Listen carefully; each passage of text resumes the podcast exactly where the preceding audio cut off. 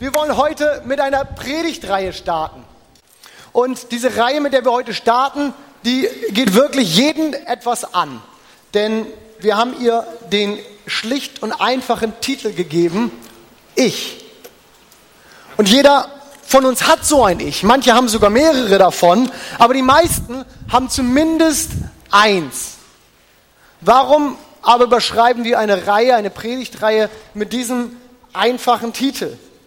Weil wir merken, dass ich immer wichtiger werde. Dass wir merken, dass ich, dass ich, dass es immer wichtiger wird. Ich, ich muss mich in der Gesellschaft positionieren und ich muss meinen Standpunkt finden. Ich muss aufpassen, dass ich nicht untergehe. Wir können uns nicht einfach so hinter irgendjemand anderem verstecken. Ich verhalte mich dann so wie du oder ich sage dann das, was du sagst. Nein, zu persönlicher Reife und auch Charakterstärke gehört, dass wir auch unser Ich selbst gestalten. Und weil wir als Leitung einige gemein, äh, gesellschaftliche Entwicklungen beobachten, die uns, ja, wie will ich es ausdrücken, die uns Bauchschmerzen machen, wollen wir uns gemeinsam mal anschauen, wozu Gott uns eigentlich berufen hat und welche Schablone, welche Leitplanken wir unserem Ich auch geben können. Denn, und das will ich an dieser Stelle ganz bewusst einmal betonen, Gott hat mich mit einem ich geschaffen. Ich bin Individuum. Ich bin nicht du und ich bin auch nicht einfach irgendwie nur wir. Ich bin Teil der Gesellschaft, ich bin noch Teil der Gemeinde, ich bin Teil einer Familie, aber am Ende des Tages bin ich auch ich. Und dass wir das heute so selbstverständlich sagen können, und ich denke, wenn ich euch so anschaue, dann ist das eine Selbstverständlichkeit, dass wir sagen können, ja, ich bin ich. Klar, natürlich bin ich ich. Aber dass wir das so sagen können, das hat eine Geschichte hinter sich und die möchte ich mir mal kurz mit euch anschauen, um dort von dort zu verstehen, welchen Schatz wir eigentlich in diesem Ich haben und wo auch Gefahren und Grenzen genau dieses Schatzes liegen. Schauen wir also mal ein bisschen in die Geschichte und wir springen zurück in das dritte Jahrhundert vor Christus. Dort stoßen wir nämlich auf eine der Persönlichkeiten oder die erste Persönlichkeiten, die sich explizit mit der Verhältnisbestimmung des Einzelnen zu seiner Umwelt gewidmet hat. Und das war der Philosoph Aristoteles. Der Einzelne, im Griechischen über, übrigens Idiotes, finde ich ganz lustig, auch wenn es damals nicht so diese negative, diesen negativen Touch gehabt hat, aber irgendwie führt es uns doch so ein bisschen auf den richtigen Track. Der Einzelne war für ihn der Son Politikon, das unbedingte Gemeinschaftslebewesen oder wörtlich übersetzt, das auf eine Polis, einen Staat angewiesene Tier. Ich versuche uns das mal zu übersetzen. Der Einzelne, der war zwar da, aber im Grunde genommen tauchte er nicht wirklich auf. Er fand eigentlich nur als Teil der Gesellschaft, als Teil von etwas Größerem statt. So wurde alles aus dem Kollektiv heraus gedacht und individuelle Bedürfnisse, das, was ich brauche, waren immer dem Wohl, dem Wohl eines größeren sozialen Gefüges untergeordnet. Sei es die Gesellschaft, der Staat oder auch die Familie, wie auch immer. Und dieses Weltbild war es, dass das griechisch-hellenistische Weltbild zur, für lange Zeit prägte. Und auch das römische Reich war für eine ganze Weile von genau diesem Weltbild geprägt und so war es auch Jesus, der in genau diesem Denken, in genau dieser, diesem, ja, diesem Denken mit aufwuchs. Auch er kannte und erlebte den Gedanken, das eigene Leben für etwas Größeres zu leben. Dein Reich, Herr, komm und dein Wille geschehe. Das war Jesu Gebet und dem ordnete er sich voll unter. Und dennoch, dennoch hatte seine Botschaft etwas Neues, einen Aspekt, der zwar auch schon im Alten Testament mit transportiert ist, aber der in der Gesellschaft überhaupt nicht so verankert war. Denn bei Jesus gab es plötzlich den Einzelnen. Er war nicht nur einer von vielen, jeder war wichtig. Und so lesen wir, dass während sich die Pharisäer über Jesu Umgang mit den Sündern beschwerten, den Menschen, die dem Judentum und der Gesellschaft, ihrem Volk so viel Schande antaten, dass er mit diesen Menschen zusammen war. Da beschwerten sie sich und Jesus in diese Situation herein erzählt eine Reihe von Gleichnissen. Und dann lesen wir die Frage, welcher Mensch ist unter euch, der 100 Schafe hat und wenn er eins von ihnen verliert, nicht die 99 in der Wüste zurücklässt und geht dem Verlorenen nach, bis das findet. Oder welche Frau, die zehn Silbergroschen hat und einen davon verliert, zündet nicht ein Licht an und kehrt das Haus und sucht mit Fleiß, bis sie ihn findet. Oder welcher Vater wird nicht sehnsüchtig auf der Veranda warten, bis der verloren gegangene Sohn am Horizont wieder auftaucht und ich merke, der eine Sohn, der mir verloren gegangen ist, er kommt zurück. Das war revolutionär. Das, was sich hier durch Jesu Botschaft zieht, war etwas Neues. Der Einzelne war da. Und es ist der Einzelne, den Gott rettet. Jeder, der glaubt. Jeder für sich. Und da reichte auch nicht die Familie, da reichte keine Nationalität oder Religionsangehörigkeit. Nein, Jesus spielte dem Einzelnen den Ball zu. Und er sagt, so sehr wir einander brauchen und so wichtig die Gesellschaft auch ist, sieht und kennt Gott dich und er hat Interesse an dir. Und so ist es im Grunde genommen das Christentum, das ein der ersten entscheidenden Impulse zur Individualisierung setzt.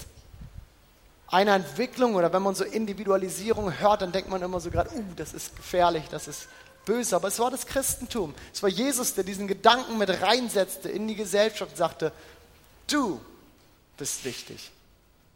Und ich werde schauen, dass ich uns jetzt nicht mit irgendeiner langen Geschichtsvorlesung irgendwie langweile, dass ich schnell zum Punkt komme, aber ich möchte uns durch so eine ganz paar Stationen der Geschichte nehmen, wie diese Entwicklung der Individualisierung auch irgendwie seinen Fortschritt genommen hat.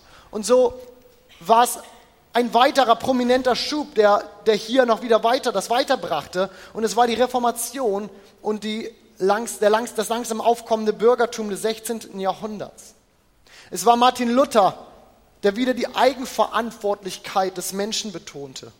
Und folglich machte es jedem Deutschen möglich, die, Sprache, äh, die Bibel in seiner eigenen Sprache zu lesen, denn jeder sollte seinen Zugang zu Gott haben, nicht nur irgendwie durch einen Mittler. Und so etablierte sich die Idee des Ichs zunehmend in der Gesellschaft und bekam dann gerade auch mit der Aufklärung, gerade auch in Deutschland, nochmal wieder Einschub. Der Ruf nach allgemeiner Schulbildung, das Wahlrecht, Aufkommen der Menschenrechte und auch einfach die Loslösung fester gesellschaftlicher Konventionen, wie zum Beispiel die für uns Selbstverständlichkeit, dass ich nicht unbedingt den Beruf meines Vaters übernehme, dass ich mich aus der gesellschaftlichen Schicht, aus der ich komme, herauslösen kann und dass ich nicht immer da drin bleiben muss. All das sind Merkmale dafür, dass sich die Denkweise langsam aber sicher drehte. Die Welt wurde nicht mehr so sehr aus der Gesellschaft, aus dem Kollektiv gedacht, sondern immer mehr vom Einzelnen her.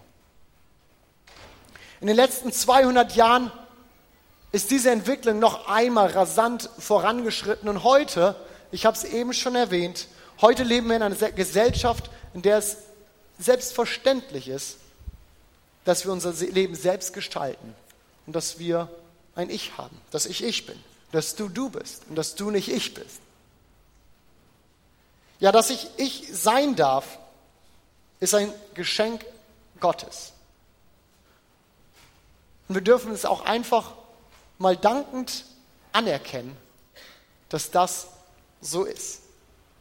Ja, es gab eine Zeit, in der du dir deinen Beruf, in der du dir deinen Partner, deinen Lebensstil und auch den Verlauf deines Lebens nicht selber irgendwie aussuchen durftest.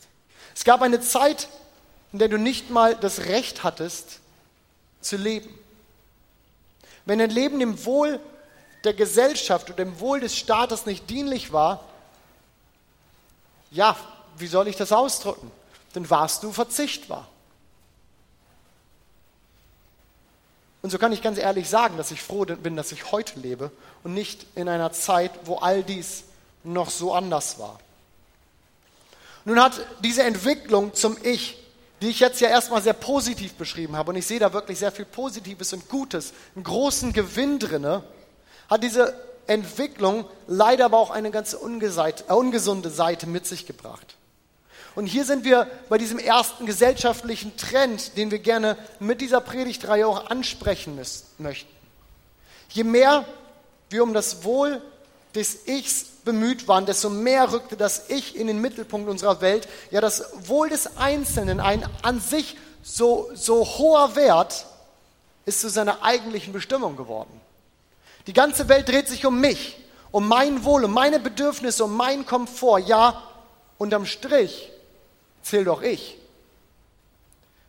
Wir geben es nicht unbedingt gerne zu, aber mal Hand aufs Herz. Wie oft trifft diese Aussage doch eigentlich ins Wahre? Ich zuerst. So habe ich diese Predigt heute überschrieben, weil es die beste Beschreibung war, die mir für diese weit verbreitete Mentalität in der Gesellschaft gekommen ist. Ich schaue, dass es mir gut geht. Ich arbeite mir das mir bestmögliche Leben. Ich möchte nicht zu kurz kommen. Ich werde aus diesem Leben das mir bestmögliche herausholen. Und so sehr ich diese Mentalität nachvollziehen kann, ja, sie erscheint mir sogar logisch, sie ist absolut naheliegend, sie ist fast schon sehr gut. Ich gucke, dass ich mir was erarbeite. So sehr sehe ich hier aber auch das Problem. Denn wenn dies das uns antreibende Motiv ist, überhöhen wir das Geschenk, das uns gemacht ist, nämlich unsere Identität, Individualität, und wir verlieren den Blick dafür, warum wir eigentlich geschaffen sind. Lass mich das ruhig noch einmal wiederholen. Wenn mein Wohl, mein Wohlstand, mein Lebensstandard das Motiv wird, das mich antreibt, dann überhöhe ich das Geschenk, das Gott mir gemacht hat, und ich erhebe es zum Götzen. Denn so sehr Gott unser Ich liebt und mich als Person, mich als Individuum sieht und schätzt, hat er uns doch letztlich nicht für uns selbst geschaffen.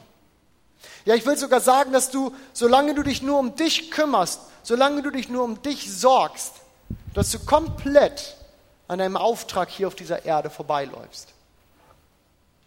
Und ich muss ganz ehrlich sagen, dass ich es in dem letzten Jahr sehr bedauernd beobachtet habe, wie sehr sich dieses Motiv, genau dieses Motiv, auch in die Flüchtlingsdebatte eingemischt hat. Natürlich gibt es sehr viele berechtigte Fragen auch an die Flüchtlingspolitik. Nicht alles ist gut und ich glaube, es gibt hier nicht wirklich einfache Antworten. Aber was mich traurig macht, ist, dass sicherlich neben vielem guten und tollen Engagement, und es war schön zu sehen, auch wie viele wie viel Deutsche und wie viele Menschen in unserem Land sich auch dem gewidmet haben, geholfen haben, geschaut haben, wo gibt es irgendwas zu tun und zu helfen. Aber es hat mich traurig gemacht, zu sehen, wie die Barmherzigkeit vielerorts leider auch der Angst weicht, dass die Flüchtlinge, Flüchtlinge mich und uns als Deutsche am Ende irgendwie auch belasten. Dass mir, dass meinem Wohlstand am Ende etwas weggenommen werden könnte. Ja, dass unsere Jobs, dass unsere Renten, unsere Kultur uns weggenommen werden. Und ihr Lieben, ich möchte an diesem Morgen sehr, sehr deutlich auch in diesem Punkt werden.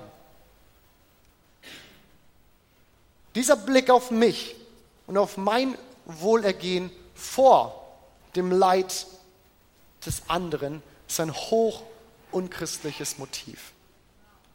Das Motiv, das hinter diesem Denken steckt, ist am Ende nichts anderes als ein Ich zuerst. Natürlich darf es auch den Flüchtlingen gut gehen. Ich bin ja nicht grundsätzlich gegen die. Natürlich darf es auch meinem Nachbarn gut gehen. Ich habe da ja nichts dagegen. Aber mir zuerst. Und die Barmherzigkeit weicht dem Egoismus. Sicherlich ist das jetzt ein großes Thema, um dieses Motiv irgendwie deutlich zu machen und uns vor Augen zu fühlen, aber diese Haltung begegnet uns doch am Ende irgendwo auch immer wieder im Alltag. Es begegnet mit der Beziehung, in der du von deinem Partner erwartest, dass er, dass sie den ersten Schritt auf dich zugeht. Da, wo ich da stehe und sage, Imken, meine Frau, ich möchte, dass du dich zuerst entschuldigst. Und dann werde ich vielleicht auch was sagen. Oder auf der Arbeit, wo du deinem Kollegen den neuen Firmenwagen nicht gönnst, solange du nicht auch einen bekommst. Vielleicht sieht es aber auch einfach so aus, dass wir so beschäftigt damit sind, uns unseren Traum von unserem Leben zu verwirklichen, dass wir den Blick für alles außerhalb unseres immer enger werdenden Sichtfeldes verlieren. Ja, ich zuerst kann im Alltag manchmal so harmlos aussehen. Aber ich glaube nicht, dass es das ist. Denn im Grunde ist es genau der Gegenentwurf zu dem, was die Bibel uns lehrt.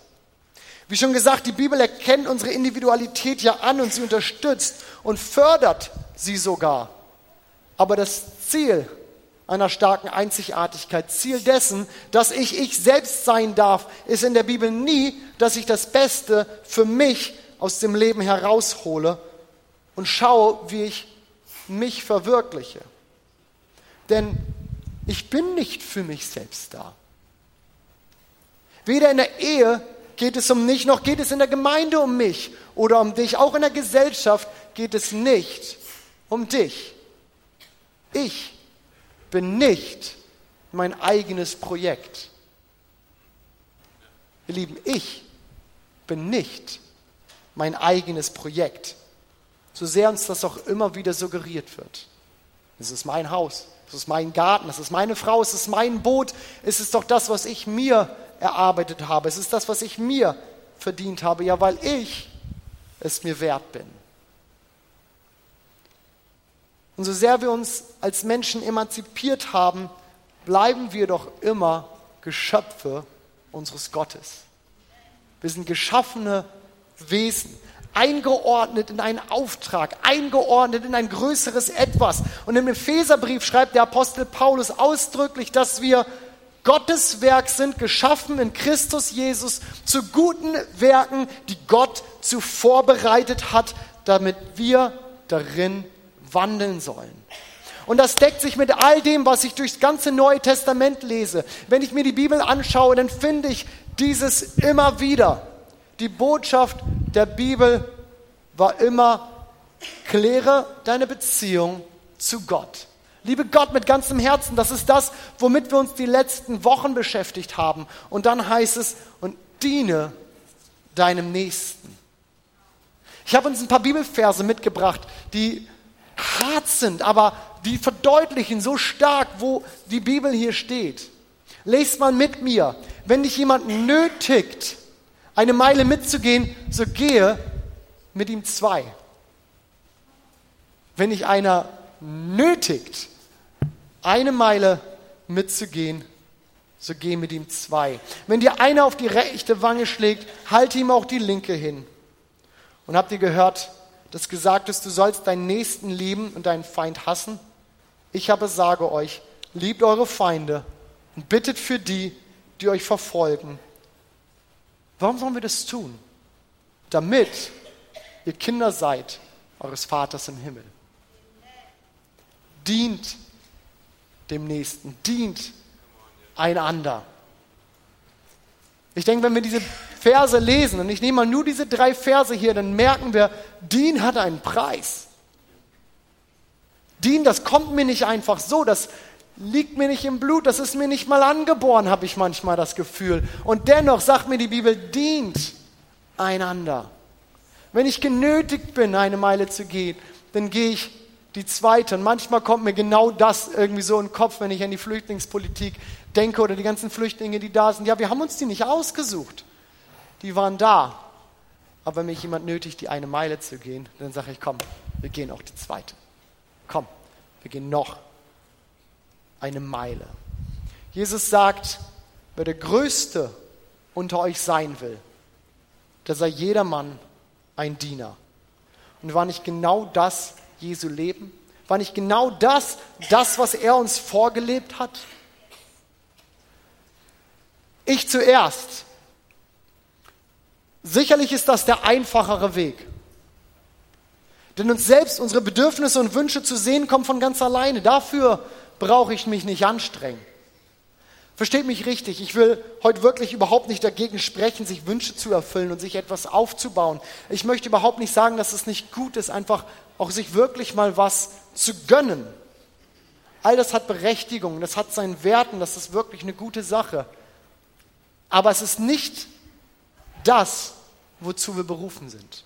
Es ist nicht das, wozu wir berufen sind. Es ist ein nice to have. Es ist das Geschenk Gottes, weil er uns so liebt und weil er sich freut, uns zu geben, uns zu beschenken, weil er sich freut, wenn es uns gut geht. Doch wenn sich die Prioritäten verschieben und wenn unser Lebensstandard, wenn unsere Selbstverwirklichung, auch unsere Sicherheiten, wenn das die Dinge werden, die uns antreiben, dann haben wir den gesunden Weg verlassen. Denn dann heißt unser Motiv, ich zuerst. Aber das, was Gott für uns vorgesehen hat, ist so viel besser. Das, was Gott für uns hat, ist so viel größer. Und es mag wie ein Paradox klingen, aber der Moment, an dem ich verstehe, wenn ich, wenn ich nicht mehr für mich selber kämpfen muss, der Moment, wo ich verstehe, ich muss mir nicht alles erarbeiten, muss schauen, wo ich denn hier bleibe, weil sonst habe ich verloren. Wenn ich merke, ich muss mir nicht mein Leben aufbauen, weil sonst das ja keiner tut. Wenn ich merke, dass ich mich aus dem Mittelpunkt nehmen kann und merke, ich bin eingefügt in ein größeres Etwas, dann würde es mir doch viel besser gehen, denn dann bin ich dort, wo ich eigentlich stehen sollte. Trachtet zuerst nach dem Reich Gottes und nach seiner Gerechtigkeit, so wird euch alles zufallen. Das war doch Jesu Gebet. Das war doch sein Versprechen, was er gesagt hat.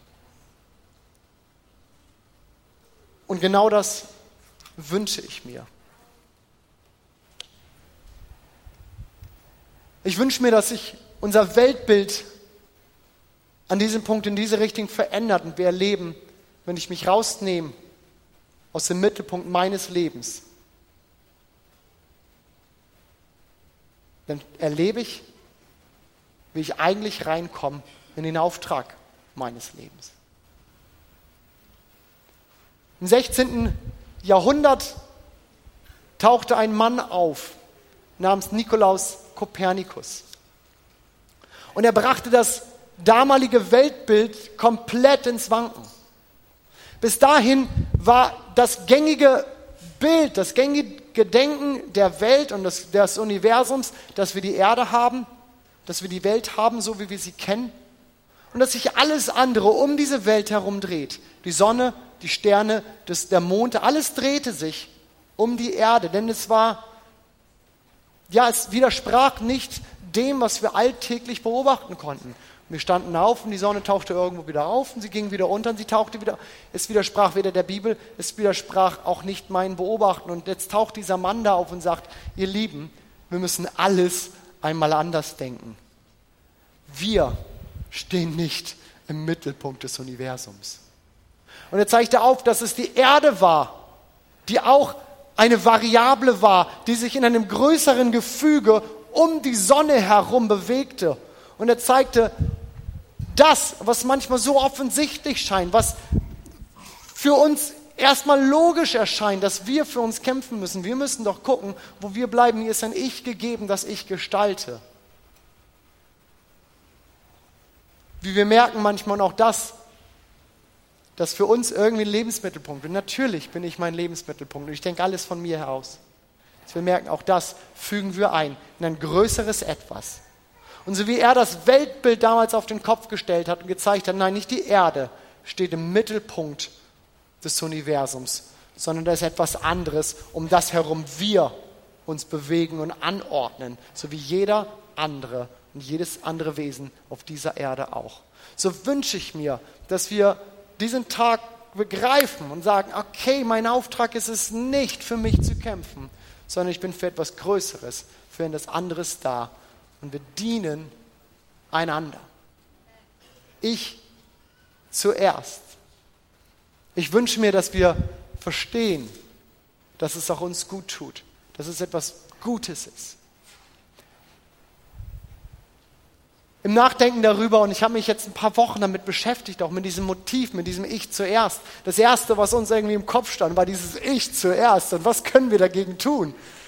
Im Nachdenken darüber ist mir aufgefallen, dass, und so glaube ich, dass oft ein Motiv ist, das hinter diesem Ich zuerst steht, dass wir Gott eigentlich nicht vertrauen, dass er sich um uns kümmert. Dass hinter diesem diesem, diesem, diesem Streben, ich muss gucken, dass ich mir was erarbeite und was für mich baue, ich muss schauen, wo ich bleibe, dass am Ende eigentlich dein Mangel an Vertrauen in Gott ist, dass er es ist, der sich um uns sorgt, dass er es ist, der uns versorgt, der sich um uns kümmert. Und so wünsche ich mir, dass wir als Gemeinde eine Gemeinde sind, die genau an diesem Punkt einen Unterschied macht. Die es lernt, ihr Ich zu benutzen, die es lernt, ihr Ich zu nehmen und einzusetzen. Wir müssen uns nicht verleugnen und sagen, wir sind gar nicht mehr da und wir gehen alle auf in einer größeren Masse, in einem Kollektiv und ich bin nicht wichtig, ich bin nicht da. Natürlich bist du wichtig. Aber wir müssen verstehen, wofür wir unser Ich haben. Nämlich uns eins zu setzen für den größeren Auftrag, um es eins zu setzen, einzusetzen, um unseren Mitmenschen, den Menschen um uns herum zu dienen. Sicherlich kann ich hier nicht meine ganzen Wünsche für die Gesellschaft im Allgemeinen loswerden oder besser gesagt, natürlich kann ich das. Ich stehe hier oben und ich habe das Mikro. Aber ich weiß nicht, ob das das jetzt alles verändert, wenn ich das jetzt hier sage. Aber wisst ihr, was ich mir wünsche? Ich wünsche mir, dass wir als FCB, dass wir als Gemeinde hier vorangehen. Denn wie heißt es so schön in unserer Vision, wir träumen von einer Kirche, die sichtbar Verantwortung in der Gesellschaft übernimmt. Und was ist nicht Verantwortung übernehmen, wenn nicht das? Ich wünsche mir selbstbewusste Individuen, die wissen, wozu ihnen ihr Ich gegeben hat, ist. Und dass wir dem Egoismus, sowohl in der Gesellschaft, aber auch dem Egoismus in jedem Einzelnen von uns. Und das möchte ich dir heute Morgen mal so mutig unterstellen. Jeder von uns ist ein bisschen auch ein Egoist. Ich glaube, wir kennen das, wir wissen das ganz genau. Und ich wünsche mir, dass wir diesem Egoismus auch in uns Parole bieten. Selbst wenn es uns etwas kostet. Dass wir durch unseren Alltag gehen, jeder für sich, so unterschiedlich wir auch sind, mit dem Wissen, es geht nicht um mich. Es geht hier nicht um mich.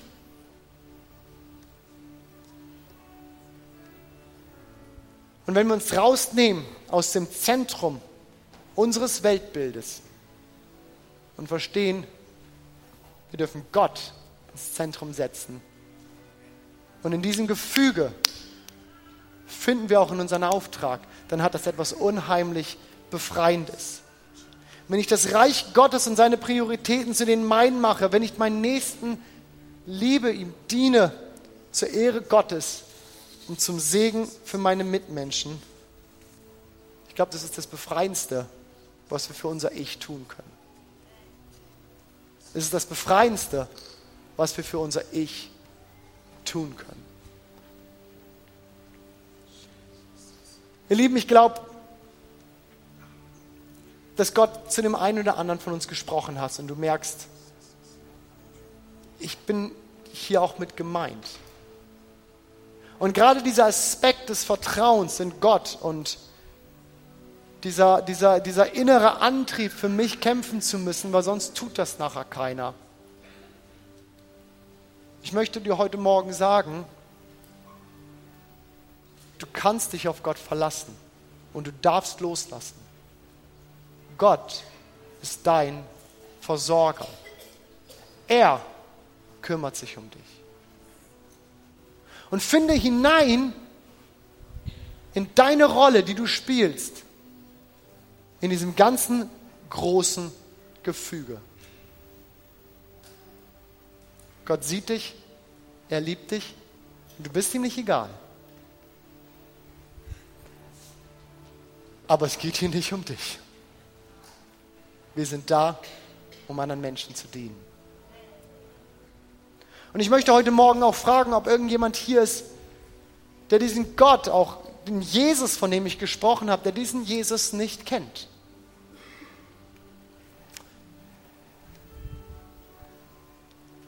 Jesus ist auf diese Welt gekommen. Das ist das, was wir als Gemeinde glauben. Auf diese Welt gekommen. Er ist gekommen, weil Unsere Beziehung zu Gott, das ganze Gefüge war aus, aus, aus den Fugen geraten. Und er ist gekommen, um das wieder in Ordnung zu bringen. Und er ist ans Kreuz gegangen, ist für unsere Sünden gestorben und er ist am dritten Tag auferstanden. Und heute dürfen wir eine lebendige Beziehung zu genau diesem Jesus haben. Und er ist hier und er wird dich so gerne kennenlernen. Wenn du möchtest, dass dieser Jesus auch Herr deines Lebens wird, ich werde dich gleich bitten, dass du kurz deine Hand hebst. Und heute Morgen ist die Möglichkeit da, dass du diesen Gott, diesen Jesus kennenlernst. Und ich kann dir sagen, es ist die beste Entscheidung, die du treffen wirst, denn es wird dein ganzes Leben verändern. Und es wird dich einfügen in ein größeres Etwas und du wirst merken, hier gehöre ich hin. Dafür bin ich da, denn in ihm finden wir Sinn für unser Leben. So möchte ich dich fragen, ist jemand hier heute Morgen, der sagt, ich möchte diesem Jesus gerne mein Leben geben und ich möchte von nun an mit ihm leben? Dann heb doch jetzt bitte kurz deine Hand. Heb doch jetzt deine Hand, wenn du sagst, ich möchte Jesus gerne mein Leben geben. Ist heute Morgen irgendjemand da, der diese Entscheidung treffen möchte?